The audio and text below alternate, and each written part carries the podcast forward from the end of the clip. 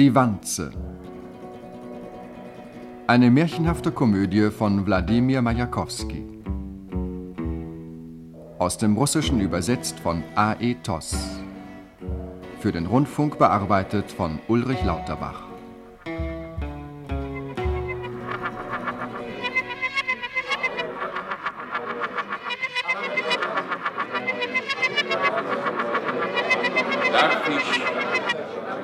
Ich jetzt wieder um Ruhe bitten? Nachdem das Präsidium der Weltföderation in allen Punkten Einmütigkeit festgestellt hat, erfolgt die Verlesung des Protokolls durch die Protokollmaschine. Kosmograd, den 19. September 1979. Punkt. Die Geheimsitzung des Präsidiums der Weltföderation hat sich mit den Gefahren befasst, die durch das in keiner Planordnung vorgesehene Erscheinen eines Lebewesens namens Vanya Pesipkin zu entstehen drohten. Punkt. Nachdem der wissenschaftliche Leichtsinn des Genossenvorsitzenden des Instituts für Menschenauferstehung eine Maßregelung erfahren hat, wurde die Feststellung getroffen, dass das Präsidium der Weltföderation völlig Herr der Situation ist. Punkt. Es erfolgte die Beschlussfassung, dass die Alarmtelezellen in Reykjavik, Johannesburg, St. Paulo, Shanghai, Kiew und Neustadt entstürmt werden können. Punkt. Die Versuchsreihe des Zoografischen Instituts kann für die Dauer eines Halbjahres, also bis zum 19. März 1980, fortgesetzt werden. Punkt. Alsdann ist dem Präsidium der Weltföderation erneut Berichterstattung zu geben. Punkt. Zur Unterstützung der Versuchsreihe ist dem Zoografischen Institut ein sorgsam ausgesuchter Stab von wissenschaftlichen Preisträgern der Historischen Kommission, der Soziografischen Abteilung und der Epidemischen Station beigeordnet worden. Punkt. Ende des Protokolls. Werden gegen das Protokoll Einwendungen erhoben? Keine, keine, keine, keine. Die Inkrafttretung des Protokolls hat stattgefunden. Wir schreiten zur Anhörung eines ersten Rechenschaftsberichtes des Untersuchungsstabes, der uns mit der Evolution bekannt machen wird, die zu der heute auf der Tagesordnung gestanden habenden Gefahrensituation geführt hat. Das Wort hat Tovarisch Preisträger Professor ähm, Rekonstrowski. Jede soziologische und historische Forschung, die vor, also hinter, nein, also doch vor die Gründung der Weltföderation im Jahre 1965 zu gelangen sucht, stößt auf fast unüberwindliche Schwierigkeiten, weil die Kriege, die den ganzen Erdball heimgesucht haben, und die Bürgerkriege, die der Gründung der Weltföderation unmittelbar vorangingen, zur Vernichtung unendlich wertvollen Materials geführt haben. Dennoch haben wir uns, vor allem dank der Tatsache, dass wir uns im registrierenden und katalogisierenden Zeitalter befinden, mit einigen entscheidenden Phasen im Dasein jenes Lebewesens Prisipkin vertraut machen können. Äh, Die ersten Spuren führen uns in den ehemals als äh, Russland bekannten Staat und in das Jahr 1929. Gleich vielen ehemaligen Parteimitgliedern muss auch das Individuum Vanya Prisipkin der Verführung erlegen sein, seiner Klassengebundenheit zu entfliehen und sich mit der wiedererstandenen Bourgeoisie anzubiedern. Jedenfalls liegen Zeugenaussagen vor, dass dieses Lebewesen, obwohl bereits mit einer gewissen Arbeiterin Soja Perjoski, äh, Soja Perjoskina in Registrierehe lebend eine Friseurstochter und Maniküre namens Elseviera Renaissance zu ehelichen beabsichtigte. Mit der künftigen Schwiegermutter Rosalia Renaissance und dem Hausbesitzer Bayan, der die Rolle des Ehevermittlers spielte, ist Prisipkin bei Hochzeitseinkäufen beobachtet worden. Neues ökonomisches Warenhaus! Neues ökonomisches Warenhaus! Saisonausverkauf 1929. Neues ökonomisches Warenhaus! Neues ökonomisches Warenhaus! Saisonausverkauf 1929. Nicht Hochzeit noch Scheidung der Knöpfe wegen. Wir brauchen keinen mehr aufzuregen. Ein einziger Fingerdruck und die Hose sitzt fest genug. Patentknöpfe frisch aus Holland. Sie nehmen sich von selber an. Sechs Stück nur 20 Kopeken. Etwas für jedermann. Neues ökonomisches Warenhaus. Tanzende Puppen, ein ganzes Ballett. Scharf ausgerichtet, exakt und adrett. Herrliches Spielzeug, es tanzt akkurat. Wie es befiehlt, das Volkskommissariat. Ananas ist nicht da, auch Bananen nicht da. Aber Fallobst habe ich da drin. Vier Äpfel, nur 15 Kopeken. Na, etwas Fallobst erwünscht, kleine Bürgerin? Kauft Schleifsteine vor allen Dingen. Man schleife Rasier und andere Klingen. Noch besser die Zungen vom Diskutieren. Bürger, das muss sie interessieren. Bunte Lampenschirme, ganz zauberhaft. Bleu fürs Gemüt, rot für die Leidenschaft. Bedient euch, Genossen. Kauft republikanische Heringsfilets. Sie gelten auch heute noch als zeitgemäß. Warum nicht probieren? Sie sind ein Probater, Beschützer auch gegen politischen Kater. Pelzgefütterte Büstenhalter. Pelzgefütterte Büstenhalter. Zur Erhebung ihrer Figur. Coty Parfum. Coty Parfum. Ausnahmsweise milligrammweise. Was macht die Frau, wenn der Mann nicht zu Hause ist? 105 lustige Anekdoten vom ehemaligen Grafen Leo Nikolajewitsch Tolstoi. Statt 1,20 nur 13 Kopeken. Pelzgefütterte Büstenhalter. Oh, oh, was für, was für aristokratische Häubchen. Das sind Oh, keine. Häubchen, Prinzipkin. Bei Jahren erklären Sie ihm doch, das sind... Ich habe doch Augen im Kopf. Also Prinzipkin, Gesetzt den Sie. Fall, gesetzt den Fall, deine Tochter schenkt mir Zwillinge. Zwillinge. Mit diesen Häubchen lassen wir sie Hand in Hand spazieren gehen. Jawohl. Bei mir zu Hause wird aus dem Vollen geschöpft. Ja, äh, äh, Rosalia Pavlovna, kaufen Sie die Häubchen. Kaufen Sie, Rosalia Pavlovna, kaufen Sie nur. Prinzipkins Gedanken sind rein. Junge Klasse von eigenartiger Auffassung. Ja, sind sie ja Eine auch. proletarische Abstammung, uralt und fleckenlos, bringt er Ihnen ins Haus. Also nur nicht knausern. Bei ihm zu Hause wird aus vollem geschöpft. Tanzende Puppen, ein ganzes Ballett. Scharf Meinen äh, künftigen Kindern und Stammhaltern werde ich, werde ich eine verfeinerte Erziehung angedeihen lassen. Jawohl. Kaufen Sie, Rosalia Pavlovna, kaufen Sie. Prinzipkin. Diese Anrede dürfte wohl etwas verfrüht sein, Bürgerin. Noch sind Sie nicht Schwiegermutter des Ja, Proletariats. dann also zukünftiger Tovarisch, jetzt Bürger Prinzipkin. Rosalia Pavlovna, bei mir zu Hause wird Aus dem Vollen geschöpft. Soll Bier und auch Tanz wie aus dem Füllhorn sprudeln. Nicht Hochzeit noch Scheidung der Knöpfe wegen. Das ist unser Stichwort. Keine Hose soll uns entzweien. Niemals kaufen Sie Knöpfe, Rosalia Pavlovna, kaufen Sie. Rosalia Pavlovna, solange Sie nicht in der Gewerkschaft sind, empfehle ich, unseren neuen Freund nicht zu reizen. Gesiegt hat seine Klasse. Wie Lava fließt sie über alles weg. Also gut, ein Dutzend Patentknöpfe. Gestatten Sie, ich trage ohne extra zum Schlag. Kauft republikanische Heringsfilets. Heringe! Oh ja, das wäre schon was für die Hochzeit. Die kaufe ich gerne. Gehen Sie weiter, Monsieurs. Äh, Männer, äh, Genossen, Herren, äh, äh, Tovarici. Äh, gehen Sie, gehen Sie. Na? Was kostet diese Sprotte? Dieser Lachs? Äh. Kilo 2,60. Ah, 2,60. 2,60 für diese ausgewachsene Sprotte. Ich doch, Madame, nur 2,60 für einen Störanwärter. Oh, also 2,60 für diese sauer eingelegten Korsettstangen. Haben Sie das gehört, Prinzipkin? Haben Sie das vernommen? Wie vernünftig von Ihnen, sich die Revolution ausgedacht zu haben. Oh, diese Banditen. Na, ich komme schon zu meinem Bürgerrecht und meinen Hering. Ich gehe in unseren sowjetischen Konsumverein. Bis später, auf Wiedersehen. Bleiben wir hier, Genosse Prinzipkin. Sie haben es wahrhaftig nicht nötig, sich unter solche Kleinbürger zu mischen und um Heringe zu feilschen. Für Ihre 15 Rubel plus eine Flasche Schnaps organisiere ich Ihnen eine erste Klasse feudale Vermählung. Ich, äh, ich will keine erste Klasse fatale Vermählung. Ich will eine rote Hochzeit. Klarer als klar, Tovarisch Prinzipkin.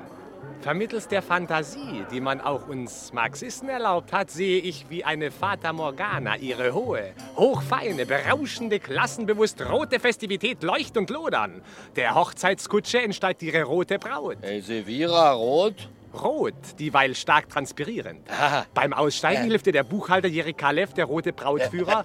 Rot, dieweil fett und apoplektisch, ebenfalls rote Trauzeugen geleiten sie beide ins Festgemach. Und im Festgemach auf dem Hochzeitstisch roter Schinken, dieweil mit Pöckelsalzen behandelt. Flaschen mit rot versiegelten Hellen. Ja, ja, ja. Und die roten Gäste feuern sie und ihre rote, nunmehr Gattin gewordene Braut zu immer feurigeren Küssen an. Schon spitzt Während Prisipkin und Bayan sich dergestalt an der Farbechtheit der geplanten Hochzeit berauschen, hat Zoja Berjoskina, die Prisipkin durch das lockere Band einer Registrierehe verbunden ist, auf einem Gang durch das Warenhaus ihren Mann entdeckt und einen Teil des Gespräches belauscht. Diplomatie war nie ihre Stärke und so tritt sie vor und fährt Prisipkin an, Vanya, was redet der bloß? So, ja. Wovon quatscht denn dieser Tintenfisch mit Kragen und Schlips? Hochzeit? Wessen Hochzeit? Äh, oh, so, ja. Wo kommst du denn her? Ich hab dich gar nicht hier... Es handelt sich um die rote werktätige Eheschließung der Elsevira Davidovna Renaissance und... Mit wem, wenn ich fragen darf? Vanya und ich. Vanya? Lässt du mich sitzen? So, ja. Trennen wir uns wie zwei Schiffe, die ihren eigenen Kurs nehmen. Na, da bin ich schon wieder. Ich hab's geschafft. Na, sind das Heringe? Walfische sind das, Delfine. Na, du Sardinendompteur, zeig her deine Ware. Wollen wir vergleichen? Bitte? Was? Deine sind um Schwanzlänge größer? Bürger Prisipkin, haben wir dafür gekämpft? Dafür habt ihr euch die Revolution ausgedacht? Ins Grab bringt ihr mich noch mit eurer Sowjetmacht um eine ganze Schwanzlänge größer. Verehrte Rosalia Pavlovna, vergleichen Sie doch am anderen Ende. Dann ist es bloß noch die Kopflänge. Und den Kopf brauchen Sie sowieso nicht. Den schneiden Sie ab und werfen ihn weg. Haben Sie gehört? Ich soll den Kopf abschneiden? Ihren Kopf sollte man abschneiden, Bürger Bayan. Sie würden gar nichts dabei verlieren. Ach, genug. Nach Hause. So ein Gewerkschaftsmitglied hat mir gerade noch gefehlt. Ne?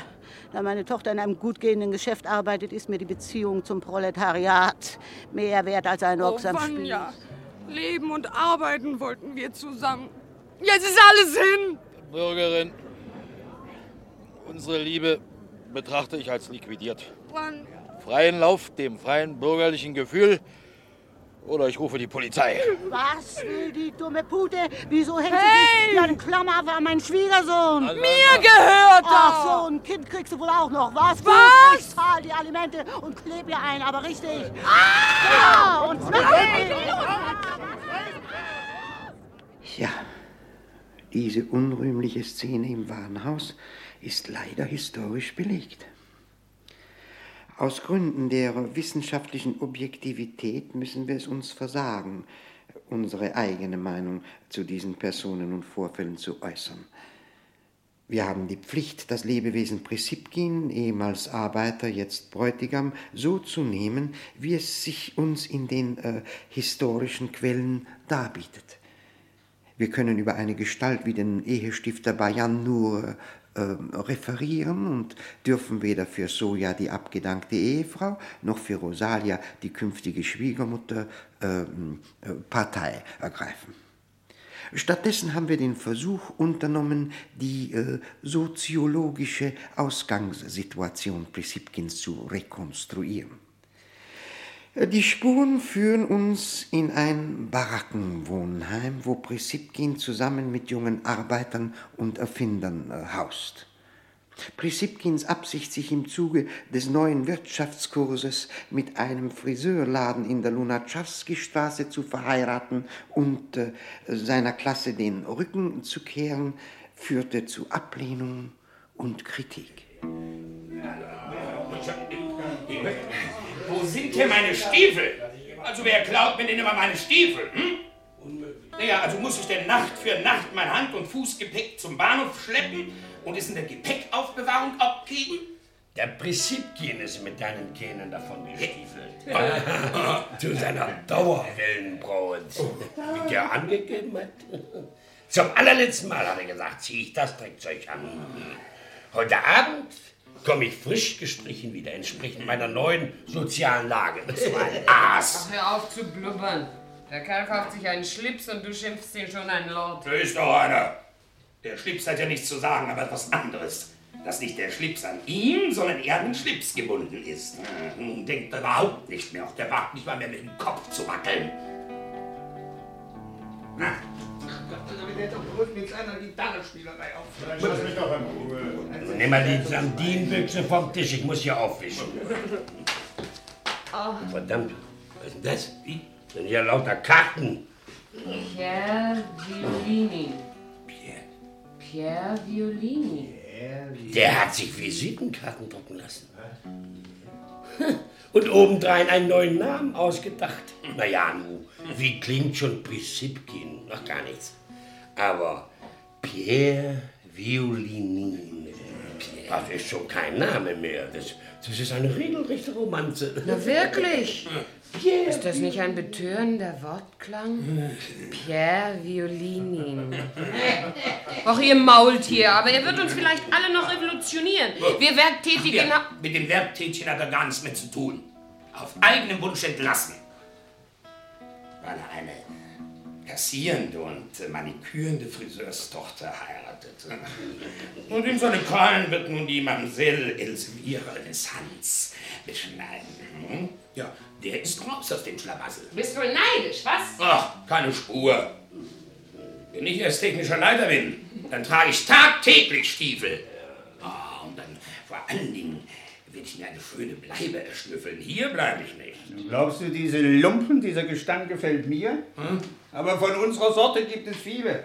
Und nicht jeder schnappt sich so ein neuer Wirtschaftskurs-Trächterchen wie unser Prinzipkin. Wer will was von mir? Oh, Lackschuhe, Schlips und Kragen. Oh. Na, da kann ich wohl meine Stiefel wieder kriegen. Ja. Sie stinken. Ignorieren Sie dieses pöbelhafte Geschrei. Es ist unzuträglich für die erste Etappe Ihrer Geschmacksrevolution. Lieber Genosse Violinin. Verreck dir nur nicht das Kreuz mit deinem Pickling. pass Lass auf. sie doch, Bayan, lass sie doch. Tovarisch Violinin, jetzt erst begreife ich Sie voll und ganz. Ist man so zart beseitet wie Sie, hält man es in dieser Gesellschaft der Grobiane nur schwer aus. Aber Geduld. Nur noch diese eine Unterrichtsstunde lang. Lassen Sie uns anfangen. Der wichtigste Schritt im Leben ist der erste Foxtrott nach vollzogener Eheschließung. So etwas muss doch einen lebenslänglichen Eindruck hinterlassen. Stellen Sie sich nun eine Dame vor. So. Und tanzen Sie mit ihr. Da standen Sie doch nicht wie auf der ersten Mai-Parade. Äh, Ich, ich, ich muss die Schuhe ausziehen. Erstens, erstens drücken Sie und zweitens nutzen Sie sich ab. So. Jawohl. Bitte ganz leicht auftreten, als kehrten Sie in einer Mondnacht melancholisch träumend aus einer Kneipe heim. So. So, jawohl. Na, nicht mit der Unterbüste wackeln. Was Sie da vor sich hinschieben, ist doch kein Handwagen, sondern die Mademoiselle. So. So, jawohl. Ja, wo haben Sie denn bloß Ihre Hand? Tiefer. An der Luft kann ich mich nicht festhalten. Jetzt ein kleiner Erkundungsvorstoß in die Leibchen gehen. Drücken Sie dagegen. Markieren Sie einen, Re einen, einen, einen Rastbedürftigen. So, so mit dem Daumen. Solche Gefühlsfeinheit erfreut die Dame und erleichtert Ihnen das Nachdenken über die andere Hand. Warum schütteln Sie denn so mit Ihren Schultern? Was Sie da zu demonstrieren geruhen, ist kein Foxtrot mehr, sondern ein Shimmy. Mir, mir, mir juckt die Schulter. Ja, da reiben sich an irgendeinem Relief, irgendeinem Standbild. In der vornehmen Gesellschaft, wo sie später in verkehren werden, gibt es solche Skulpturen in rauen Mengen. So, ja, so. Bravo, bravo. Gut. Das war gut. Tovarisch Violinin, Sie sind nicht unbegabt. Es mangelt Ihnen nur noch an einer gewissen Bewegungsfreiheit. So, und nun muss ich gehen. Au revoir. Gut. Äh, und äh, noch eins. Niemals zwei Schlipse auf einmal umbinden, besonders wenn sie bunt sind. Und dann noch etwas. Ein gestärktes Hemd wird immer in die Hose gesteckt. Vanja, in deinen neuen Klamotten siehst du aus wie eine Vogelscheuche. Was, was geht das euch Köter an, verehrter Genosse? Ja, weißt du, wofür ich gekämpft habe? Für gutes Leben, jawohl. Ja, Weib und Haus und noblen Umgang. Und jetzt wird danach gegriffen, begriffen? Wer gekämpft hat, darf sich auch mal am stillen Flüsschen regeln, jawohl. In der Lunatscharski-Straße stand einmal ein altes Haus mit Portal und Riesenfenstern, mächtig nobel sah es. Soja Berjoskin hat sich erschossen! Ist das die Rettungsstelle? Ja doch! Hat sich die Brust erschossen! Mittlere Ziegengasse 16! Los, Besipkin, pack deine Sachen zusammen. Deinetwegen, du haariges Ekel, hat sich ein Weib erschossen. Raus! Da! Da! Da hast du deine Sachen und nu hau ab! Los, Prinzipien, komm, hoch mit dir. Dann nimm deinen Hut. Ja, so geht's. Junge, Junge, Junge, da knallt es eben, wenn man sich von seiner Klasse losreißt. Du kannst mich loslassen. Fuhrmann, Lunatscharski Straße 17.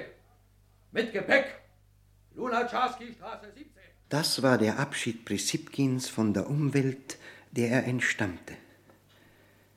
Ich sehe an ihren glanzlosen Mienen, wie befremdend dem Menschen des Jahres 1979 diese uns ferne Welt erscheint. Wenn Sie es wünschen, unterbreche ich den Bericht, Tovarisch Vorsitzender. Dazu besteht keine Veranlassung. Fahren Sie fort. Ich fahre fort. Die neue Umgebung, der sich Prisipkin verkauft hatte, ist uns in dieser vergilbten Aufzeichnung Fotografie genannt erhalten. Offenbar ist diese gerettete Fotografie kurz vor der Hochzeitsfeier Prisipkins, der sich übrigens fortan Pierre Violinin nannte, gemacht worden. Sie erkennen die Spiegel an den Seitenwänden der Friseurstube, vor denen jetzt allerdings schon riesige Papierblumensträuße aufgebaut sind.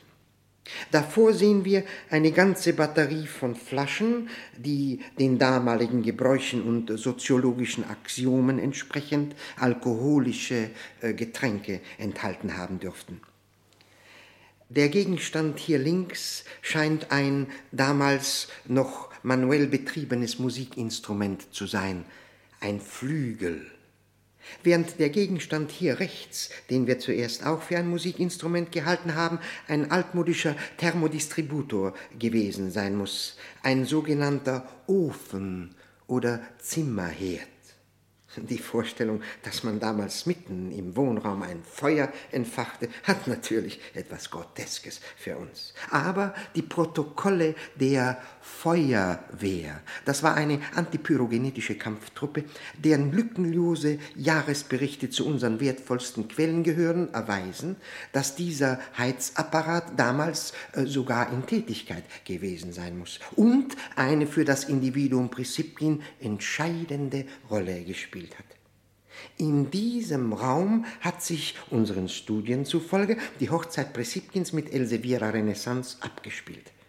Neben den Trauzeugen waren es vor allem die Eltern der Braut, die den Charakter des Festes bestimmten, und natürlich Bayan, der Opportunist und äh, Hausbesitzer.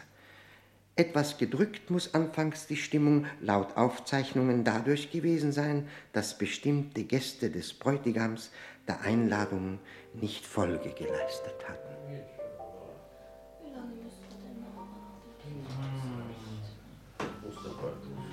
Violinchen, können wir immer noch nicht anfangen. Nein, Aber Violinchen, warum denn nicht? darum. Meiner Hochzeit sollen Organisationsprinzipien zugrunde liegen. Wenn ich schon heirate, dann im Beisein einer solchen Persönlichkeit wie der Vorsitzende unseres Werkkomitees, der verehrte Tovarisch Lasalchenko. Jawohl! Verehrte Jungvermählte, entschuldigen Sie großzügig die Verspätung, aber Genosse Lassalchenko hat mich beauftragt, die herzlichsten Glückwünsche zur Eheschließung zu übermitteln. Leider ist er verhindert.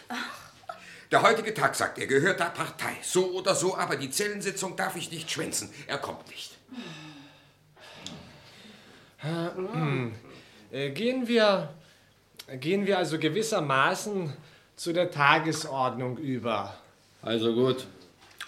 Ich eröffne hiermit die Hochzeitsfeier. Meine Herren und meine Herren Tovaritschen, ich wünsche Ihnen wohl zu speisen. Wo finden Sie heutzutage solche Schweine? Diesen Schinken habe ich vor drei Jahren gekauft, für den Fall, dass ein Krieg kommt. Aber der Krieg kommt und kommt nicht.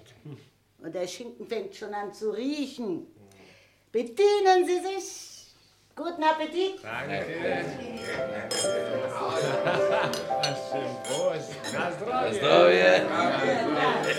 Erst ein Kuss. Erst ein Kuss.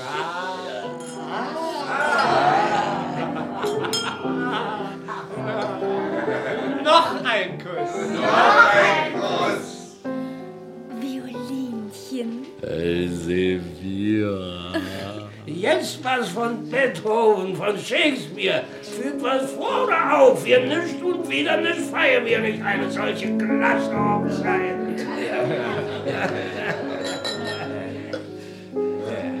Darf ich mal was sagen? Ich erteile dir das Wort, Bayan.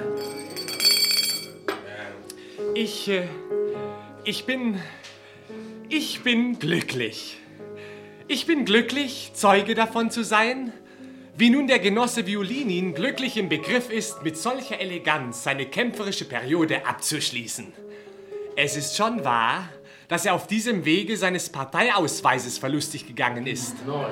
Dafür wird er künftig den Nachweis erbringen können, sich reichlich an der Staatsanleihe beteiligt zu haben. Es ist, es ist uns glücklich gelungen, sowohl die Klassenwidersprüche der sich vermählt Habenden als auch ihre sonstigen Differenzen beizulegen. Ein Kuss. Ein Kuss. Ein Kuss. Verehrte Bürger, Schönheit ist des Fortschritts Motor. Was wäre ich heute als schlichter Arbeiter? Ich hieße noch immer Schafikow und könnte bloß plöken. Als Hausbesitzer Bayan aber ist mir alles Mögliche zu sagen möglich. Zum Beispiel, Oleg Bayan sagt offen, er ist vor Glück besoffen. Ich preise die Schönheit. Um sie hervorzubringen, muss sich der Himmel arsch anstrengen. Hat da einer Himmelarsch gesagt? Ich verbitte mir diese Ausdrucksweise in Gegenwart der Jungvermählten. Ein Missverständnis. Beruhige dich. Beethoven, ein Foxtrot. Sing was, Bayer. Ja, sing, er soll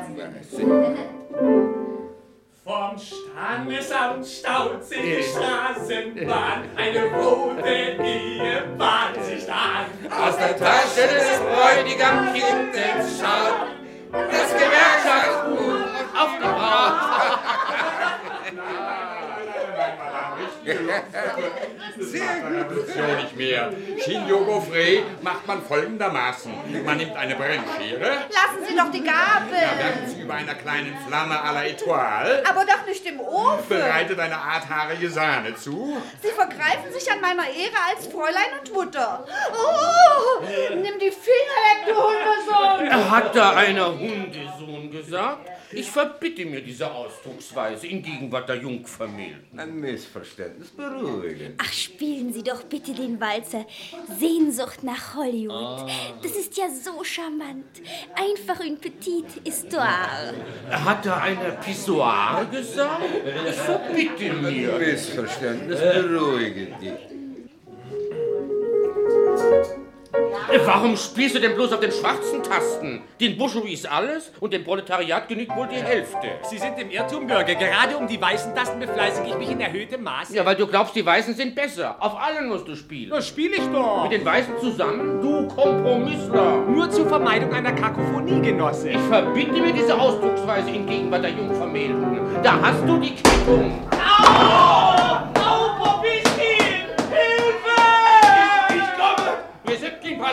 Was macht denn dein Freund da mit der Elseviera? Oh! Elseviera! Und Sie? Oh, was, was, was fingern Sie da mit Ihrem Fisch an meiner jungen Frau herum? Der Busen ist kein Blumenbeet und da ist da keine Chrysantheme, sondern ein Hering. Mit Lachs habt ihr uns allerdings nicht gefüttert. Schreib mich nicht so an, du Brüllox. Sonja, Vorsicht, der Ofen! Lass mich doch los! Weg da, weg da! Du brennst, Elseviera! Dein Kleid... Hat da einer Feuer gesagt? Ich verbitte mir das. Feuer! Feuer! Mit dem Lachs!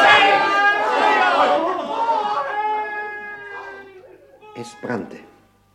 Die Papierblumen standen wie Fackeln im Raum. Der Inhalt dieses umgekippten Ofens hatte sich auf den Holzfußboden entleert und diesen in Brand gesteckt.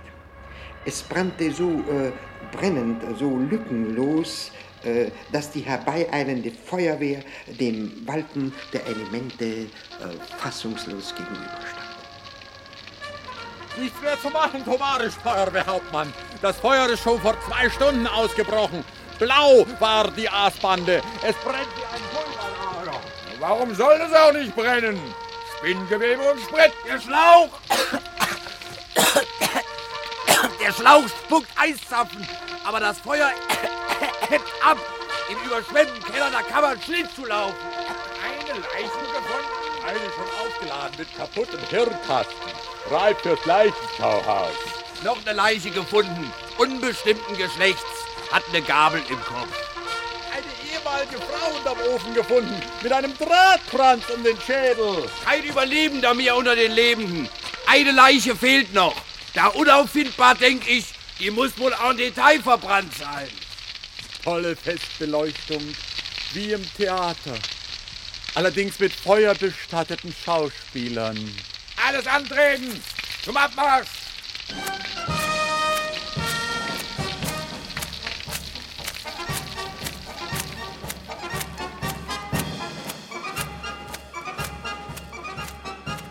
Äh, Soweit also die Ereignisse vor 50 Jahren. Die Vermählung von Proletariat und Bürgertum misslang. Ein Ofen machte ihr vorzeitig ein Ende. Ein Zimmerherd. Über die Brandherde der nächsten Jahre und Jahrzehnte in allen Teilen der Welt bitte ich Sie mir zu erlauben, äh, betreten zu schweigen. Wir wenden uns vielmehr den Ereignissen der jüngsten Vergangenheit zu, transkontinentale Sitzung vom März dieses Jahres. Archivunterlagen 4382 ZDB-24-111 äh, Ultrahertz. Hier ist das dritte Programm des Senders Alexei Xerxes I, Hauptabteilung Zeitgeschichte. Wir haben uns mit unseren Fernsehkameras und Mikrofonen wieder einmal in den großen Sitzungssaal begeben, der schon viele dramatische Abstimmungen erlebt hat. Die amphitheatralisch ansteigenden Stuhlreihen sind leer. Sie werden ja ohnehin nicht mehr zur Aufnahme der Sitzungsteilnehmer bestimmt sein, sondern nur noch für eventuelle Ehrengäste. Der feierliche Beginn der Sitzung steht unmittelbar bevor. Und da öffnet sich schon, von dienstwilligen Selenzellen in Bewegung gesetzt, das Portal und mit gewichtigen Schritten bewegt sich der Redner auf die Tribüne. Er blickt in vollem Bewusstsein seiner Bedeutung in den leeren Raum, wo anstelle von Sitzungsteilnehmern Mikrofone, Fernsehkameras, Fotoapparate, Protokollmaschinen, Lautsprecher und Schalltafeln bedeutungsvoll die Zuhörerschaft vertreten. Der Redner zieht sich etwas irritiert die Weste über dem leicht gewölbten Leib zurecht, putzt die dicken Brillengläser und, jawohl, er ergreift das Manuskript und beginnt mit seiner Rede. Alle Föderationsgebiete einschalten. Zu Befehl. Anwesenheit durch Kontrollton bekannt geben.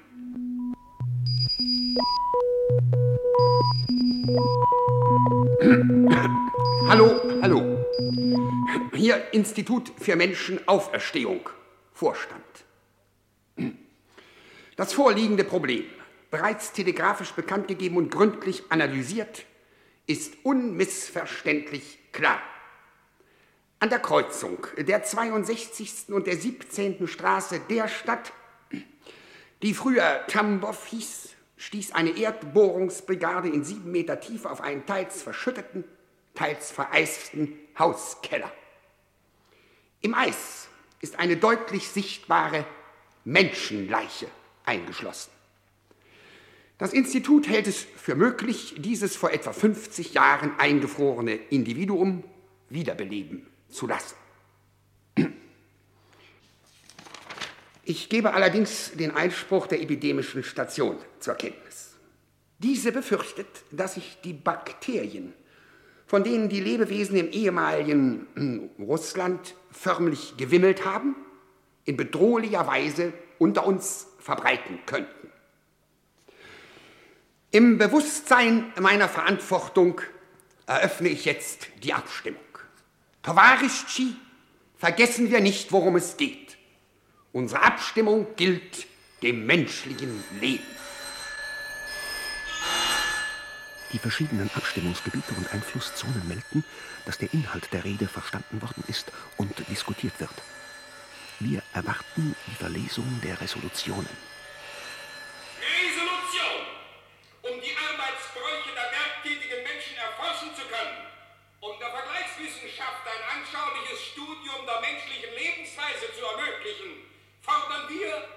Dieser Mensch ist wiederzubeleben. Richtig! Wir stimmen dafür! Dagegen, dagegen, dagegen! Es meldet sich der Sender der Vereinigten Donbass-Betriebe.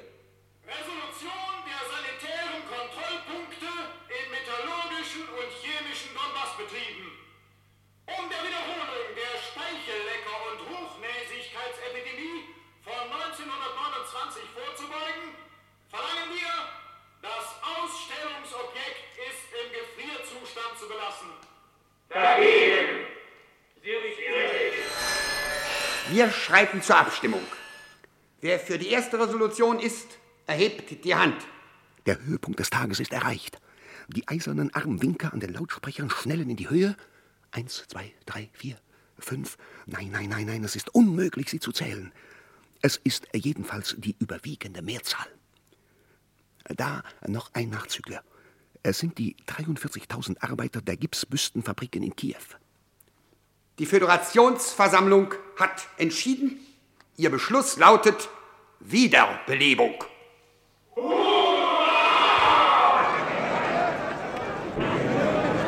Die Sitzung ist geschlossen. Die Sperrfrist für die Presse ist aufgehoben. Das ist das Stichwort für das Erscheinen der Weltpresse, die aus allen Türen in den Saal stürzt. Sie eilen der Rednertribüne zu, aber schon auf dem Wege zücken sie ihre Reportermikrofone. Das Schweigen des Raumes ist gebrochen. Welle 472,5 Meter, Tschukotka Ivestia. Welle 376 Meter Abendausgabe der Betriebsrat Pravda. Hallo, Welle 211 Meter Warschau kommt zum Holzenpravda. Auf Ihre literarische Morgenzeitung, hallo, hallo, Auferstehung. Hallo, Welle 44 Meter ist bestiale Schikane. Hallo, hallo, hallo. Welle 115 Meter, römisch-rote Zeitung, Auferstehung. Hallo, hallo, Welle 78 Meter Shanghai Armut. Auferstehung. Hallo, hallo, Welle 220 Meter, die Madrider Markt. Oh, hallo, Welle 11 Meter, Mallorca Pionier, Auferstehung. Während die Reporter noch ihre Meldungen in aller Welt funken, stürmen schon die Journalisten in den Sitzungsraum, um ihre Schlagzeilen auszurufen. Status quo oder Schmelzmetamorphose, Leitartikel in Versen und Prosa. Die sensationelle Bildreportage, Enteisung, Fortschritt oder Blamage. Weltumfrage akut wie noch nie. Rückfall in die Kriecherepidemie. Das erste ausführliche Interview mit dem schwielen Menschen auf Du und Du. Die Zeitschrift für Wissenschaft veröffentlicht gewissenhaft sein ganzes Schimpfwortverzeichnis voll Saft und Kraft. Die neuesten Rundfunkmeldungen. Der Lachschlager des Jahres. Unübertroffen. Wie deutet man bloß das Wort besoffen?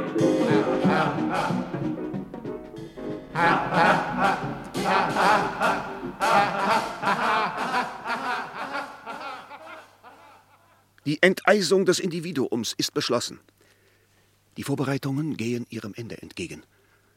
Während im Vorraum des Operationsraumes der greise Professor sich zum vierten Mal seine Hände in einer Lösung von übermangansaurem Kali wäscht, redet seine Assistentin, deren Gesichtszüge uns irgendwie vertraut erscheinen, ohne dass wir sie im Moment einzuordnen imstande wären, auf ihn ein.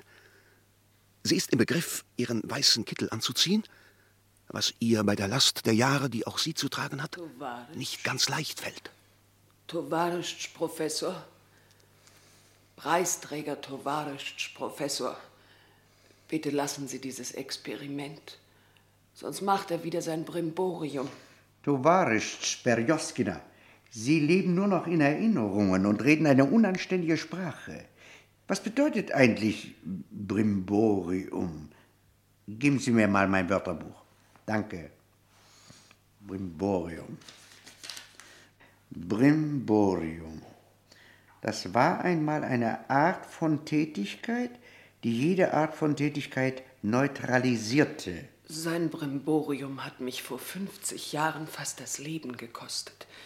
Mein Selbstmordversuch. Selbstmordversuch? Sie haben auf sich selbst geschossen. Warum? Versehentlich? Nein, aus Liebe. Unsinn. Aus Liebe baut man Brücken, pflanzt man Tomaten, gebärt man Kinder. Und Sie? Oh. Ah. Oh, oh, oh. Bitte, wenn Sie auf dem Experiment bestehen, so entbinden Sie wenigstens mich von diesem Auftrag. Ich kann wirklich nicht. Sie scheinen nicht zu wissen, dass wir Sie hergebeten haben, um. Äh, er und Sie sind also jene Er und Sie, die. Äh, na, Sie verstehen mich schon. Sagen Sie, waren seine Augenwimpern sehr weich? Warum? Äh, wegen Ihres Brüchigkeitsgrades beim Aufschmelzen. Aber Tovaritsch, Professor, wie soll ich das jetzt noch wissen, wie Sie vor 50 Jahren gewesen sind? Aber Tovaritsch Berjoskina, ist das nicht so gut wie gestern? Erinnern Sie sich, ob beim Einatmen und in erregender Gesellschaft seine Nasenflügel zu beben pflegten? Aber Tovaritsch, Professor, seit 15 Jahren beben in solchen Fällen bei keinem Menschen die Nasenflügel. Wie soll ich mich auch noch daran erinnern? An seine Hüften erinnere ich mich ein bisschen. Aber Ich fürchte, ihn müssen wir erst auftauen, aber Sie sind es bereits. Ja, ja, ja, nur beherrschen Sie sich. Mir scheint fast, dass Ihre Nasenflügel eben bebten. Wir müssen anfangen. Der schicksalsschwere Augenblick, verehrte Hörerinnen und Hörer, rückt näher. Unsere Televisionsteilnehmer haben gesehen, wie der greise Professor soeben auf einen Knopf drückte und wie die Rückwand des Raumes jetzt langsam nach rechts und links auseinanderwich. Wir befinden uns im Aktionssaal. Auf dem Operationstisch steht ein sarggroßer, opalisierender Kunststoffkasten, an dessen unterm Rand sich Wasserhähne befinden. Nahe dem Kasten sehen wir zylindrische Sauerstoffbehälter, im Hintergrund Waschvorrichtungen und Handtücher für sechs Personen. Um den Kunststoffkasten, in dem die Umrisse eines doch wir wollen nicht vorgreifen, also um eben denselben sind sechs weiß gekleidete Ärzte gruppiert, denen sich Professor und Assistentin jetzt nähern. Auf mein Zeichen schalten Sie den Strom ein. Strom ein. Du wartest, Dr. Dwa, Sie steigern die Temperatur auf 36,4 Grad, immer um einen Zehntelgrad je Sekunde. Zehntelgrad je Sekunde. Du wartest, Dr. Tri, Sie halten die Sauerstoffzylinder bereit. Sauerstoffzylinder bereit. Du wartest, Dr. Chetire. Das geschmolzene Wasser muss langsam herausgelassen werden. Ersetzen Sie es nach und nach durch Luftdruck. Luftdruck.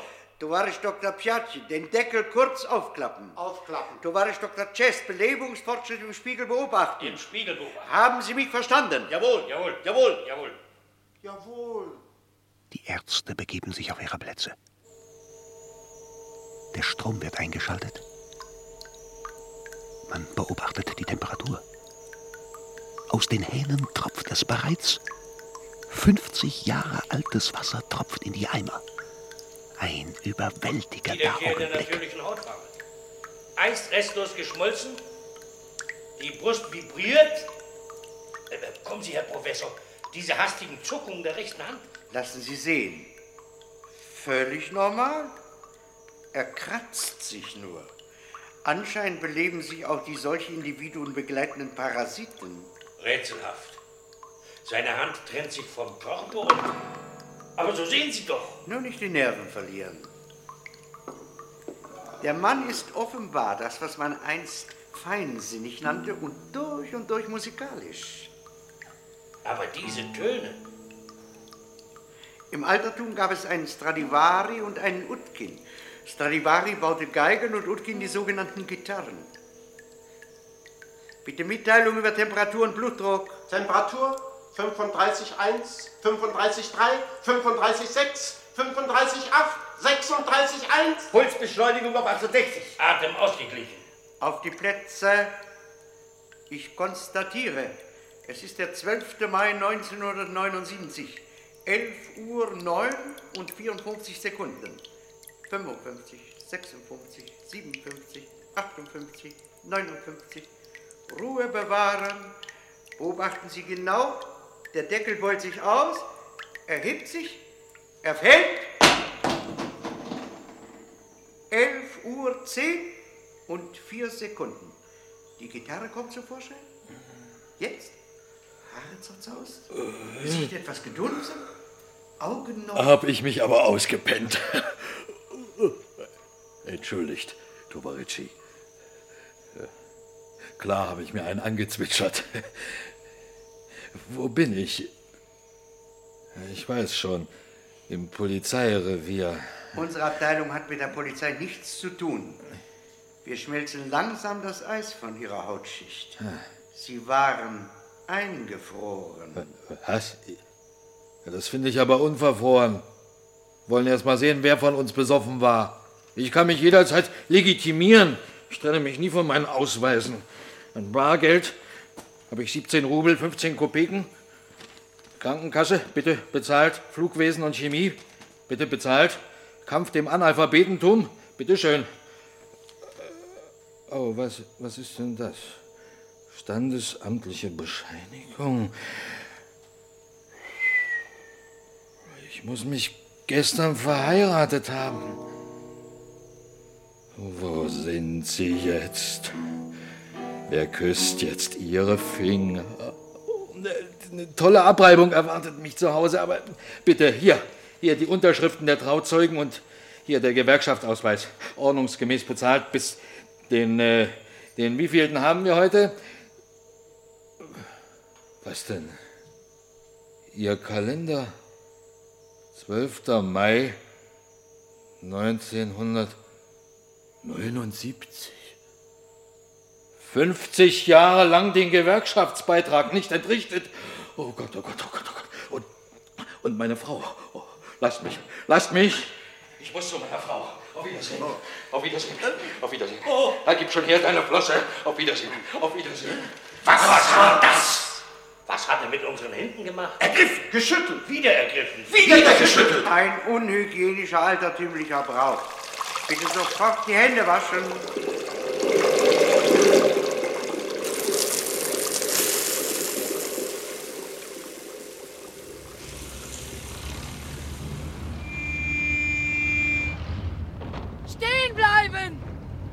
Vanya! Vanya! Was, was seid ihr denn hier alle für Bürger? Wo, wo bin ich? Wer bin ich? Wer? Sie! Sie! Sind mir so bekannt? Vanya! Sind Sie, sind Sie vielleicht Soja Berjoskinas Mütterchen? Mütterchen! Oh, Oh, Vanya! oh, wa- was ist denn das? Wo, wo bin ich hier bloß reingestolpert? Wo habt ihr mich hier reinstolpern lassen? Bin ich in Moskau? Bin ich in New York? Hey, Fuhrmann!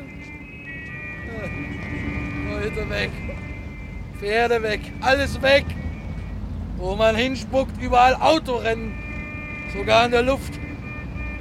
Ah, Lanu, da, da ist sie. Da ist ja die Kleine. Der Schwielenmensch ist erwacht, ist zum Leben erwacht. Aber er benimmt sich gegen alle Voraussicht. Plötzlich interessiert ihn der Straßenlärm nicht mehr. Er ist abgelenkt. Durch irgendetwas. Er. Er reibt seinen Rücken, fingert an seinem Halsausschnitt herum und scheint gefunden zu haben, was er sucht. Wanze. Wenzlein. Wenzeleinchen. Verlass mich nicht. Schenk deine Nähe. Er will mit allen fünf Fingern nach der Wanze grapschen, doch diese entweicht ihm. Trennen wir uns wie zwei Schiffe, die ihren eigenen Kurs nehmen. Oh. Weg ist sie. Ich höre keine Antwort mehr. Verlassen bin ich einsam, einsam. Droschke, Lunatscharski Straße 17, ohne Gepäck. Die gesunde Großstadtluft scheint zu viel für den Wiedererwachten zu sein. Er taumelt, versucht sich an einer Lautsprechersäule zu halten, fällt, wird aber aufgefangen von Soja. Von Soja Berjuskina.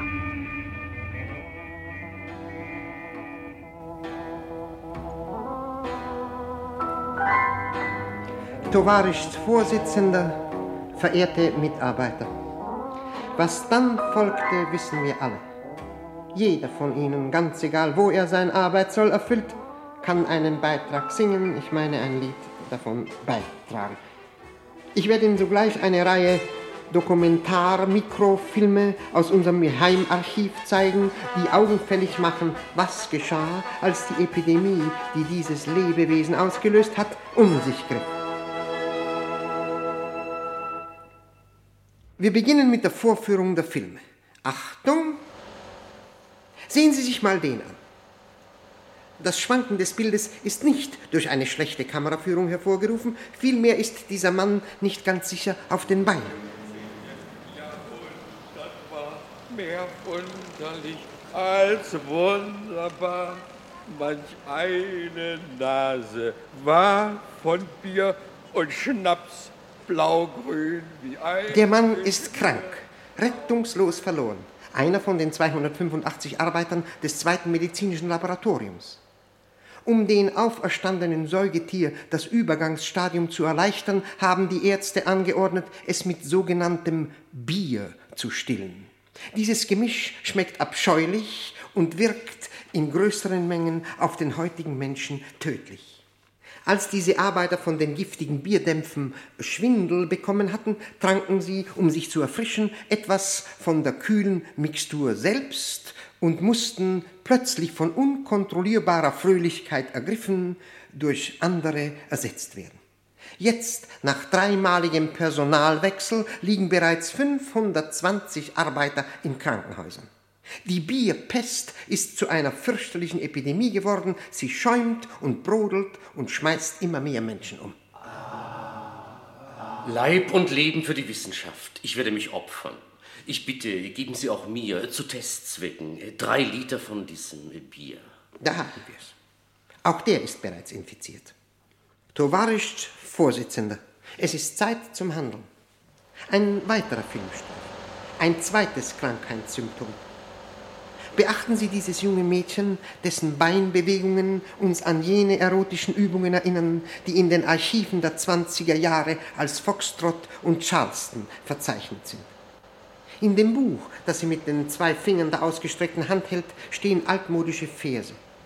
Sie rezitiert sie, während sie mit den Fingern der anderen Hand eine Rose zu halten glaubt. Sie führt sich diese imaginäre Rose vor die Nase und schnuppert entzückt War es daran. eine Rose, die du mir zum Abschied schenktest? War es eine Chrysantheme? Als dein Auge du in meines senktest, wenn die Zeit Es ist keine. Mondsüchtige, die Sie da sehen? Nein. Die Unglückliche wohnt Wand an Wand mit ihm, jenem tollwütigen Säugetier.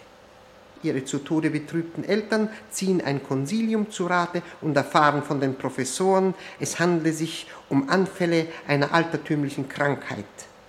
Verliebtheit. Verliebtheit ist eine Krankheit, bei der die sexuelle Energie, die vernünftige Menschen haushälterisch auf ihr ganzes Leben verteilen, sich innerhalb einer Woche entzündungsartig verstärkt und den Erkrankten zu vernunftswidrigen, unglaublichen Handlungen treibt. Da sehen Sie ein zweites Mädchen, das dem ersten, wie nannte man das, hysterisch und aufschluchzend in die Arme sinkt. Du kennst ihn. Du warst in seiner Nähe. Ist er nicht himmlisch? Auch dieses arme Ding ist infiziert. Die Epidemie hat sich zu einem Ozean ausgeweitet. Betrachten Sie dieses 30-köpfigen 60-Fuß. 30 kranke, einst arbeitwillige Frauen. So ein Beingewedel hat man einst Kunst genannt. Und hier vier Beine, zwei Köpfe. Wissen Sie, was dieses Vieh darstellt? Einen zweigeschlechtlichen Vierfüßler. Die Epidemie erreicht jetzt ihren, mal sehen, was sie jetzt erreicht, ihren, ihren Kulminationspunkt. Genug der Beispiele, Professor Rekonstrowski. Das Maß des Zuträglichen ist schon überschritten. Kommen Sie zum Ende. Ich habe noch von zwei wesentlichen Ereignissen zu berichten. Zunächst von der aufregenden Jagd, die wir alle am Fernsehschirm mitgemacht haben. Wir sind dem Direktor des Zoologischen Gartens hierher gefolgt, der mit Scheinwerfern die gläserne Häuserfront absuchen lässt. Immer mehr Menschen, wissenschaftliche Assistenten sowohl als interessierte Laien, haben sich eingefunden. Wir bemühen uns, Kontakt mit dem Direktor und seinem Kollektiv zu bekommen. Bitte um Ruhe. Darf ich um Ruhe bitten? Ja? Verzeihen Sie, können Sie mir sagen, in welcher Richtung sie verschwunden ist? Ich, äh. Wie? Das ist sehr bedauerlich, ja. Eine Jägerabteilung hat mir gemeldet, gerade hier sei sie vor einer Viertelstunde beobachtet worden. Diese Mauer dort soll sie hinaufgekrochen sein. Die Assistenten stellen ihre Fernrohre ein. Äh, Der Direktor teilt alle Anwesenden in Gruppen ein. Gruppe A, darf ich bitten hierher? Die finden wir doch nie im Leben. Jedes Fenster gehört eine Matratze und ein Mann mit nichts was an. Mischt die Scharfes auf die Nachrichten. Brüllt nicht so, ihr Wenn ich sie verscheucht finde, sie. behalte ich sie sowieso. Das darfst du nicht, die ist ja stadteigen. Ich, ich hab sie! Da, da kriecht sie ja! Die Erregung ist auf dem Höhepunkt. Die Scheinwerfer und Fernrohre richten sich auf einen Punkt.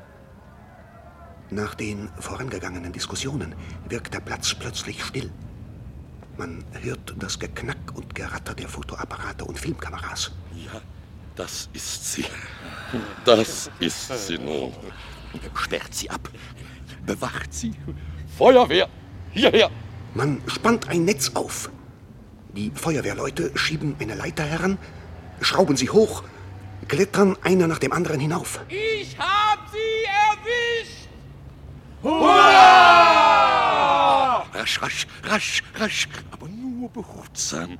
So nicht wieder entweichen lassen und nicht die Beinchen brechen. Das Tier geht von Hand zu Hand die ganze Feuerwehrleiter hinab, bis es schließlich in die Hand des Direktors gerät.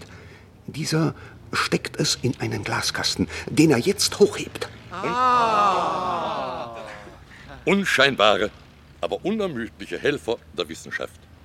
Ich danke euch im Namen unseres überglücklichen Zoologischen Gartens.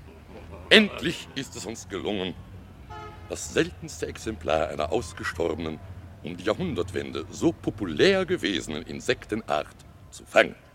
Hier in meinen Händen befindet sich nun der einzige lebendige Vansus normalis.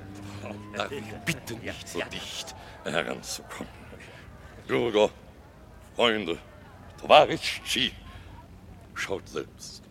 Das Tier kreuzt die Beinchen. Es will sich ausruhen. Und nun ist es eingeschlafen. Und ich lade alle Anwesenden zu dem baldigen Festakt im Zoologischen Garten ein und erkläre den so bedeutsamen, so aufregenden Akt der Inbesitznahme dieses Tieres nunmehr für abgeschlossen. Es lebe die Wissenschaft! Es lebe der Fortschritt! So erfolgreich die Jagd nach der Wanze verlief, äh, so wenig äh, befriedigend war inzwischen die Beschäftigung mit dem menschenähnlichen Individuum verlaufen. Man hatte ihn in eine Isolierstation gebracht. Es ist übrigens unbegreiflich, dass man früher einen Unterschied zwischen Sanatorien und Gefängnissen machte. Unsere Isolierstationen müssten den ehedem Erkrankten als Gefängnis, den Gefangenen als Sanatorien erschienen sein.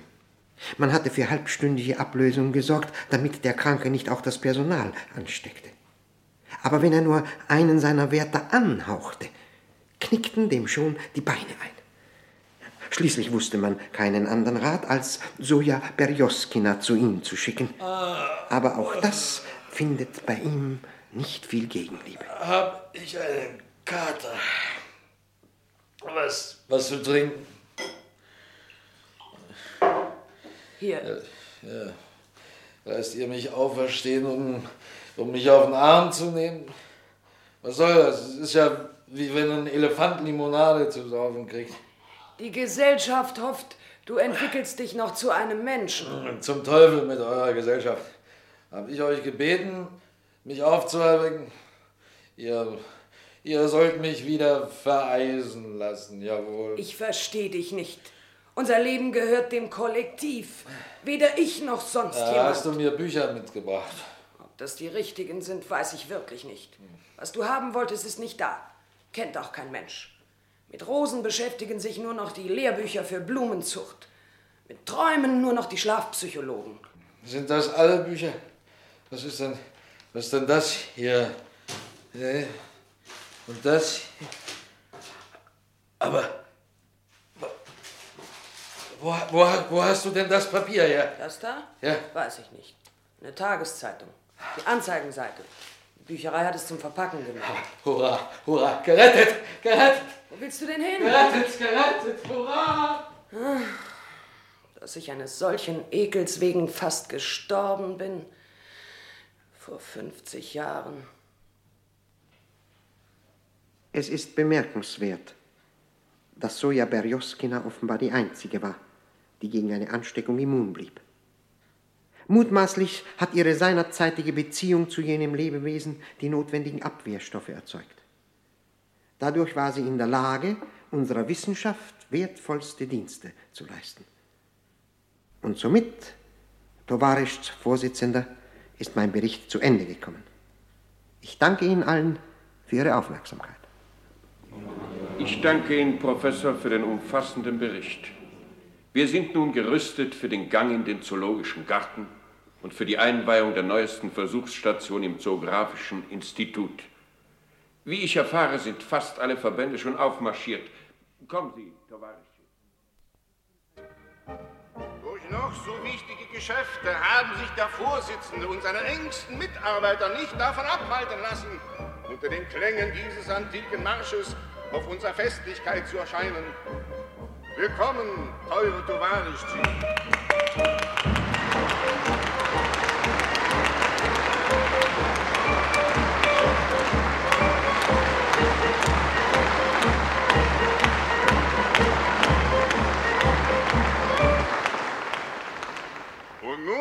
Das Wort Tovarisch Zoodirektor.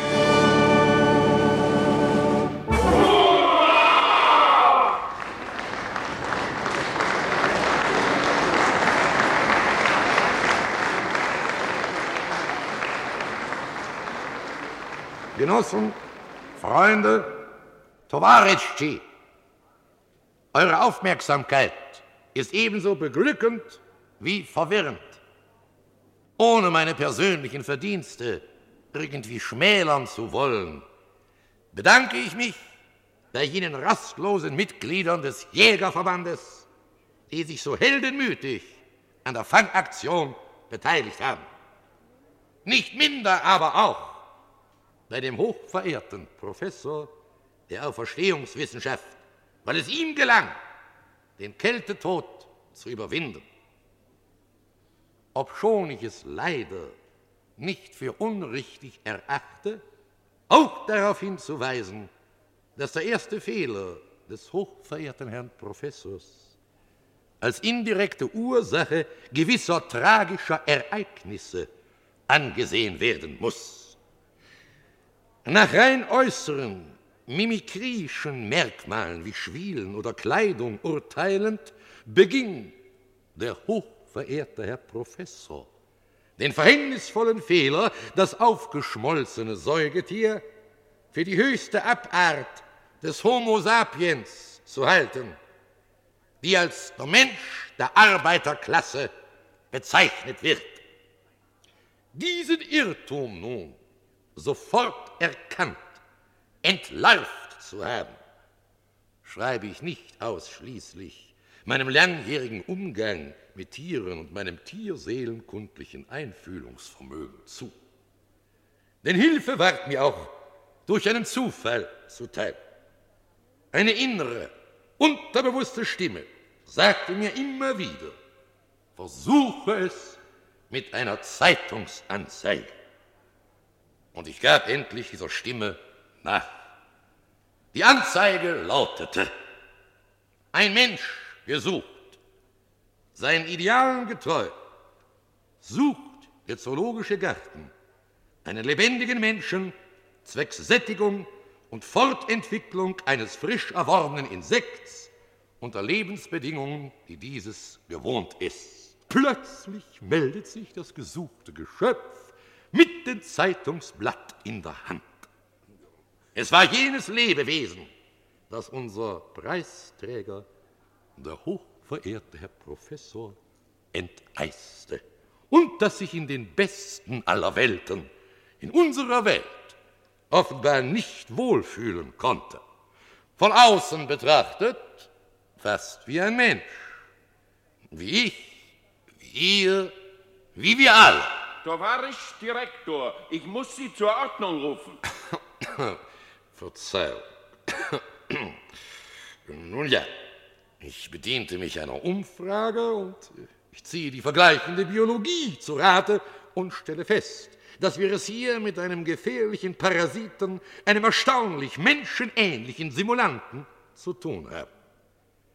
In diesem Käfig hier erblicken Sie bald zwei der Körpergröße nach verschiedene, im Grunde aber gleiche Wesen, den berühmten Vanzus normalis und den Specius vulgaris.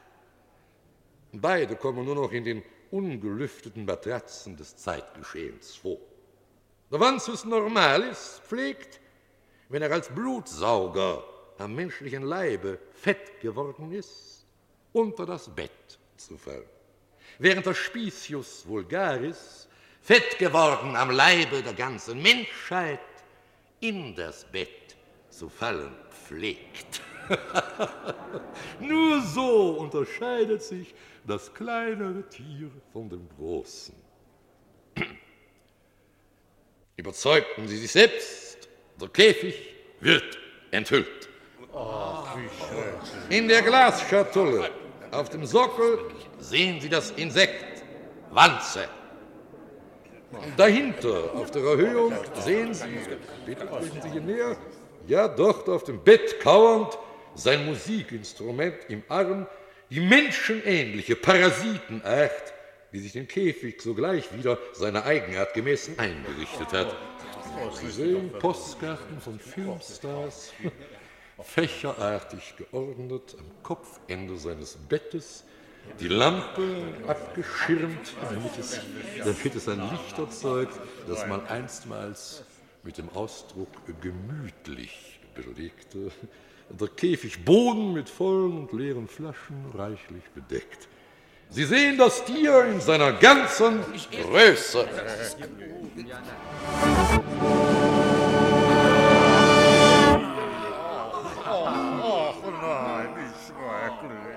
In der Lunatschowski-Straße stand einmal ein altes Haus mit Portal und Riesenfenstern, mächtig nobel sah es aus. Keine Angst, Genossen. Tretet näher, es ist ganz nah. Passt auf, jetzt folgt jener Akt, den allgemein früher als Rauchen bezeichnete. Ach, wie schrecklich. Ja, ja, aber bitte keine Angst. Und jetzt wird die sogenannte Inspiration in Betrieb gesetzt. Gib acht. Disziplin. Nun komm mal zu mir. Ja, ja, nun komm mal hier. Komm schön ans Gitter. Hier. Hast du etwas? Jetzt kannst du dir einen hinter die Binde gießen. Riech mal. Schöner Wodka. Bitte, bitte quälen Sie nicht das arme Tier. Genossen, ihr seht, das arme Tier ist gar nicht so furchtbar. Ich möchte es eher als zahm bezeichnen. Passt auf, jetzt führe ich es hier auf die Tribüne. Keine Angst, Sie brauchen nicht zurückzuweichen. Ich entsichere meine Schusswaffen.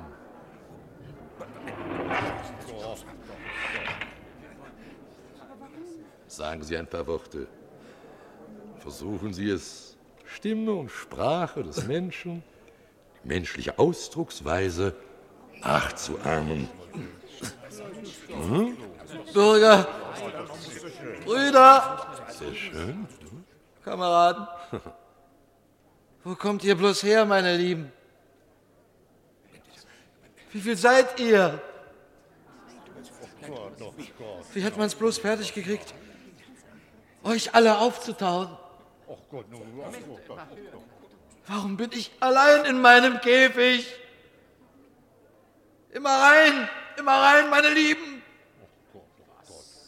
Was habe ich nur getan, dass ich so leiden muss? Bürger, Denkt an die Kinder, für die Kinder. Brüder. Hören Sie doch auf damit jetzt. Direktor, machen Sie Schluss. Packt ihn hinein in den Käfig. Stellt die Ventilatoren an. Musik. Tavareschi, ich bitte um Entschuldigung. Das Rieseninsekt ist plötzlich müde geworden. Dieser Lärm, diese Beleuchtung sind ihm so ungewohnt, dass es irre zu reden begonnen hat. Nur keine Panik. Was ihr da gehört habt, stimmt ja alles nicht. Aber es soll uns eine Lehre sein. Für heute geht alle in Ruhe nach Hause. Und seid gewiss, es wird uns gelingen, bei der nächsten Vorstellung diese Kreatur besser gezähmt und weitaus gefügiger vorzuführen. Auf morgen. Musik. Einen Marsch!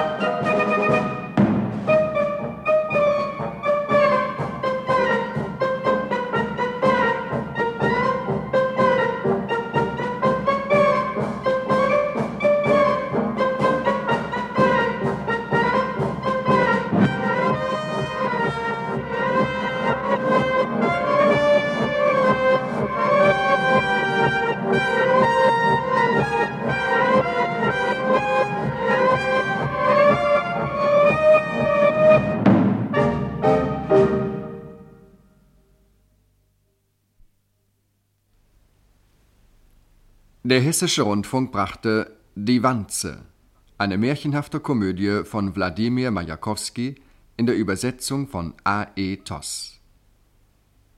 Die Personen und ihre Sprecher waren Vanja Prösüpkin, Heinz Schimmelpfennig, Oleg Bajan, Karl Liefen, Soja Berjoskina, Milja Vögen, Rosalia Renaissance, Elisabeth Kullmann, Elseviera Renaissance, Gudrun Gewecke, der Professor Josef Plaut, der Zoodirektor Fritz Remond, der Radioreporter Alwin Michael Rüffer, der Redner Günter Skopnik, der Vorsitzende der Weltföderation Siegfried Steiner, Professor Rekonstrowski Willi Trenk-Trebitsch.